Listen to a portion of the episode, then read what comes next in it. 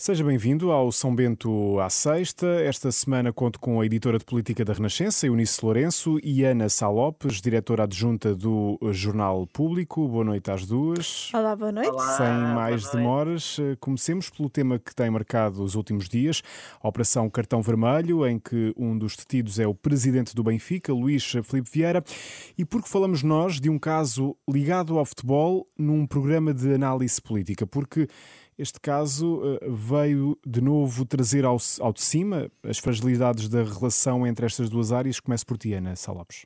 É, Exatamente, tens toda a razão. Há, infelizmente há uma, uma promiscuidade, acho que bastante escandalosa entre o futebol e a política. Os políticos acham que ganham votos se se colarem aos futebolistas. Depois há aqui um lado que eu também reconheço que existe, que é uma certa irracionalidade que o futebol provoca nas pessoas, nomeadamente nos políticos. Em toda a gente. Lembro-me, recentemente tivemos umas, umas declarações absurdas do Presidente da República eh, sobre a seleção e sobre um jogo da seleção, que quem eu estava a ouvir pensava que era um, enfim, um adepto mais entusiasmado. Eh, Para além das pronto, declarações de Ferro Rodrigues, Exatamente. que também foram. Bem, já Convidámos para ir a. Sevilha. Sim, essa Ferro Rodrigues. O que, o que é espantoso nessas relações de Ferro Rodrigues é que eu ao princípio pensei, pronto, ok, o futebol torna toda a gente irracional um bocadinho e o Ferro passou-se. A verdade é que ele repete a questão duas vezes. Repete na- em pleno plenário e depois repete num comunicado. Para explicar porque é que não foi a Sevilha. E neste É caso, coisa Ana, extraordinária, neste caso em concreto, caso- eh, neste António Costa e Fernando Medina, por exemplo. Sim, sim, sim, não há problema nenhum. a, a fugir. Eh, que não estou a fugir, de, de estar a Mas acaba por ser assim, vamos ao encontro daquilo que queríamos eh, falar. E- mas, por exemplo, em relação a este caso em concreto, António Costa e Fernando Medina, não nos podemos esquecer que fizeram parte da comissão de honra eh, da candidatura de, de Luís Filipe Vieira nas eleições do ano passado, não é? Exatamente, isso. Aliás, isso é uma vergonha, foi uma vergonha. Na altura foi, acho que foi quase unanimemente considerado por, enfim, pela opinião, como se diz agora, publicada, como uma vergonha. E na realidade depois foi Luís Filipe Vieira que os foi retirar. Quer dizer, eles nem sequer caíram em si e perceberam que tinham feito um disparate inacreditável. E António Costa dizia que era o cidadão António Costa, não era o, o primeiro-ministro António Costa ia que fazia parte. perguntar-te isso, da Comissão Eunice. de Honra. Eh, Eu ia perguntar-te exatamente isso, Eunice. Já não pega esta ideia de que o cidadão é diferente do político? Não, quer dizer, o cidadão é o político e o político é primeiro-ministro. Ah, portanto, eh, não pega, tal como não pega a explicação de Fernando Medina de que há um ano não tinha noção de, dos eventuais casos em que Luís Filipe Vieira estava implicado, porque já, já vários dos casos eram eh, conhecidos e, e falados. Mas há aqui ainda uma outra personagem nesta, neste triângulo eh, que não é só eh, um passe à linha, não é só entre eh, política e futebol, é política, futebol e economia e finança. E há, Exatamente. Estamos em e há uma personagem eh, principal também nisto tudo, que é Mário Centeno Exatamente. Atual governador do Banco de Portugal. atual governador do Banco de Portugal e, portanto, titular da regulação. Eh, vários dos negócios de Luís Filipe Vieira envolvem o novo banco e, portanto, envolvem fundo de resolução. E quando se fala em que a passagem de uns cargos para os outros não deve acontecer por razões éticas, as razões éticas não são uma coisa etérea e gasosa. As razões éticas têm a ver com depois concretizações que podem acontecer. E, portanto, o Ministro das Finanças, que se sentou várias vezes na tribuna benfiquista, Ao lado de Luís Filipe Vieira. é? lado de Luís Filipe E há até um caso de, de- de pedido de bilhetes. De- exatamente, que foi, foi Exatamente. divulgado um caso de pedido de bilhetes do- por parte do gabinete de Centeno para um, uns lugares na tribuna. Esse Ministro das Finanças agora é, é regulador, é governador do Banco de Portugal e eh, já esteve dos dois lados de um negócio que envolve eh, Luís Filipe Vieira e que faz parte de tudo isto que está em investigação. Portanto, eu também gostava agora muito de poder questionar Mário Centeno sobre o que pensa disto tudo. Ana Salopes, queres concluir?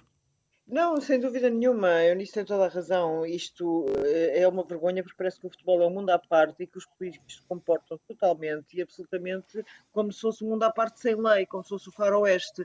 E como eles se entusiasmam muito e gostam muito do Benfica Marco gols, eu também gosto, mas é uma, é uma, é uma total irresponsabilidade política o que nós temos, o que assistimos nos últimos tempos. Falemos. Não, eh, não, há, não há cá cidadãos eh, nem, nem primeiros-ministros, as pessoas têm cargos, são ministros das Finanças, ex-ministros das Finanças, governador do Banco de Portugal, eh, e estávamos com um caso que aconteceu agora o que aconteceu, mas que já se estava a ver à distância. E que quer dizer? E, e, e amor de Deus, António Costa e Fernandina, eu já sei que Fernandina vai dizer que não tinha percebido nada até àquela altura, mas pelos vistos eh, acho que a justificação dele foi que os jornais dizem muitas coisas que não são verdadeiras, foi qualquer coisa assim uhum. desse género. Eu acho isso a ser bastante cómico. Fernando Medina, qualquer dia arrisca-se a ser um político de compreensão lenta. Eh, sim, a avaliar pelo, pelo caso Sócrates. Seguimos. Pelo caso Sócrates, pelo caso das manifestações e pelo caso de Benfica. Exato. Vamos falar de outro caso de, de, justiça, esse sim a envolver uh, diretamente políticos, o caso Tancos. O Ministério Público deu esta semana a conhecer as alegações finais, pediu a absolvição de Azeredo Lopes, do ex-ministro da Defesa, que se demitiu, de certa forma, na sequência deste caso. Eh, não é a primeira vez que tal acontece. Eh, Eunice, como é que avalias esta postura do Ministério Público, esta, de certa forma, bipolaridade?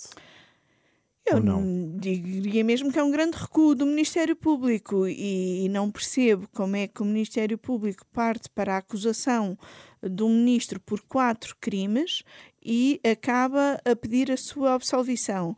Uh, e não é a primeira vez que acontece isto com o Ministério Público, ainda no caso CEF também tivemos entradas de leão, saídas uh, de sendeiro, começou por ser uma acusação de homicídio e acabou em ofensas uh, corporais. Eu acho que isto obriga a uma grande reflexão do Ministério Público sobre as condições que tem para avançar com acusações sem ter garantia de conseguir hum, prova suficiente para condenação, pelo menos por algum dos crimes uh, que avança, e neste caso de uh, Lopes, eu acho que é um caso que tem vários tempos e esses tempos são todos diferentes. O tempo da comunicação social é um, o tempo da política é outro e depois o tempo da justiça é outro, que já sabemos uh, que é mais lento. Mas aqui o tempo da justiça cruzou-se muito com o tempo uh, da política e envolve uma guerra entre Ministério Público e Polícia Judiciária Militar que eu acho que ainda precisamos de mais dados para compreender por completo. E para Ana, para o cidadão comum, eh, isto acaba por ser uma grande confusão e a, justiça acaba aqui é. por perder mais um pouco de credibilidade, de certa eu forma. Acho que sim, acho que perde, acho que perde, sinceramente. Acho que de facto essas entradas de leão e saídas de sendeiro da mesma organização, que é o Ministério Público, não estamos a falar de tribunais superiores, tribunal de regulação, estamos a falar do Ministério Público, e na realidade as provas, a Azeredo Lopes, a ideia basicamente é que sabia de alguma coisa, mas eles não percebem bem o que é que ele sabia e nada teria relevância criminal. Apesar de tudo, ficou provado que Azeredo Lopes sabia que havia, ele pelo menos fez, uma, fez um SMS a um deputado do PS, Tiago Barbosa Ribeiro, agora Presidente da Câmara do Porto, eh, de que o assunto ia ser resolvido e chegou a falar com a Procuradora-Geral da República, a antiga Procuradora-Geral da República, Joana Marcos Vidal, sobre Portanto, tudo isto eh, deixa os cidadãos totalmente confusos Exatamente. sobre eh, a solidez da justiça. e ainda há, assim, é mais uma coisa em relação a este caso, que é, por um lado, o Ministério Público de, basicamente diz que da parte da Azeredo Lopes só houve omissão do ponto de vista ético, seja lá o que isto for, e depois tem uma muito própria interpretação do Código Penal ao dizer que para Vasco Brazão e Luís Vieira, ambos, o diretor e o porta-voz e o diretor da Polícia Judiciária Militar, pede penas suspensas porque considera que só o facto de terem sido sujeitos a julgamento já é garantia de que não voltam a cumprir crime. Eu não tinha noção de que temos uh, como pena prevista no Código Penal o ir a julgamento. Eu acho que ainda não é uma pena prevista, mas para o Ministério Público, neste caso, pelo que parece, é. Muito bem, vamos. Exatamente, isso é um verdadeiro, é um absurdo tão grande, tão grande, tão grande, é, que se isto fosse alguém imagina que se fosse um, um, um crime eh, comum, da criminalidade comum, que não fosse esta criminalidade mais complexa, esse argumento seria usado. Nunca, nunca. E, e deixa-me só dizer mais, Sim, uma, só coisa. mais uma coisa. Lamentavelmente, hum, este caso acaba por ficar, por ser muito pouco falado, porque entretanto surge o caso uh, Vieira e quase que parece que uh, as diligências foram apressadas para não se falar tanto, tanto, do que aconteceu no processo de tanques. Muito bem, vamos avançar até porque tenho um convite para vos fazer. Irmos amanhã jantar, não sei se querem, não se esqueçam é que temos de levar o certificado digital válido ou um teste negativo à Covid-19 se quisermos ficar no interior, mas na esplanada não é preciso. A Ministra da Presidência, Mariana Vieira da Silva, explica aquela questão dos testes. Fazer presencialmente no momento da entrada um autoteste, presencialmente perante o responsável pela entrada naquele estabelecimento, ou fazer perante um profissional de saúde, perante, perante uma farmácia, um autoteste que fique também registado e que certifique que esse teste foi realizado por aquela pessoa para que possa ser usado. Ana, isto tem tudo para correr mal ou não? Tem tudo para correr mal, porque principalmente porque daqui a bocado já ninguém liga às recomendações do governo. Isto é muito grave. É porque aquilo, aquilo há três semanas, se não me engano, era, foi proibida a circulação entre conselhos da área eh, para fora da área Sim, para entrar e sair, Lisboa, sim. aos fins de semana. Agora há testes no interior aos fins de semana, portanto o vírus não existe à semana. a ideia de fazermos um teste no restaurante para mim é, é pavorosa. no restaurante antes de entrar no restaurante, que é uma coisa completamente absurda. O, eu acho que isto. E a Associação de Restaurantes é... Provar já veio hoje dizer, na Renascença, que há cancelamentos de reservas uh, devido a estas medidas. Uh, ou seja, tem aqui um efeito contrário, não é? Em vez, de promover, em vez de promover, não é?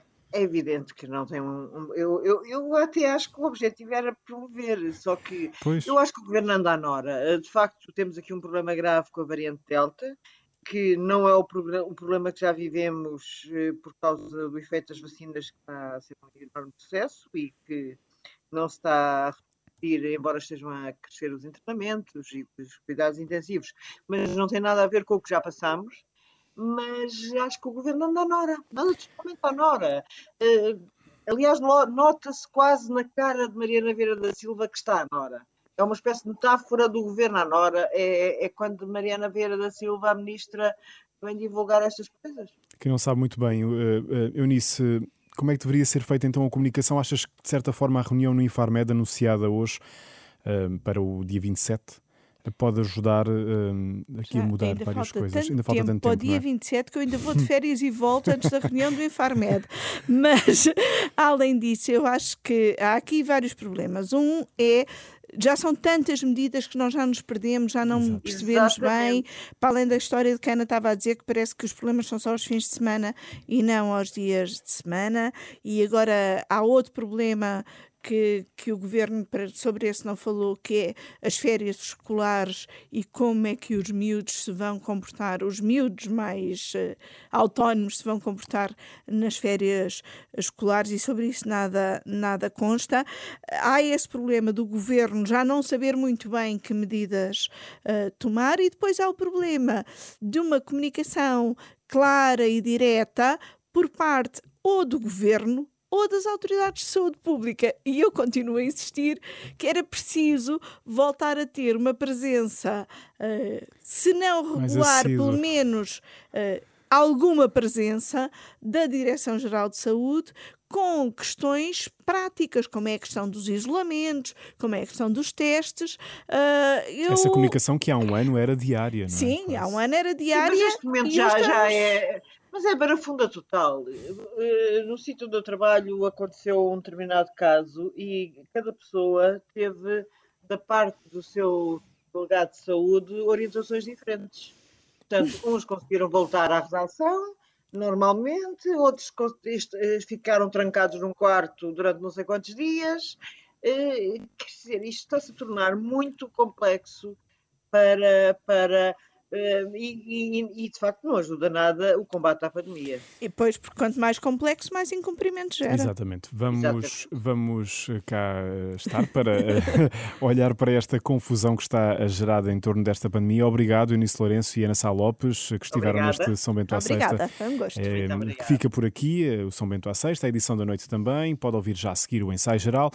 Resta-me apenas desejar um bom fim de semana. Fique bem, fique com a Renascença.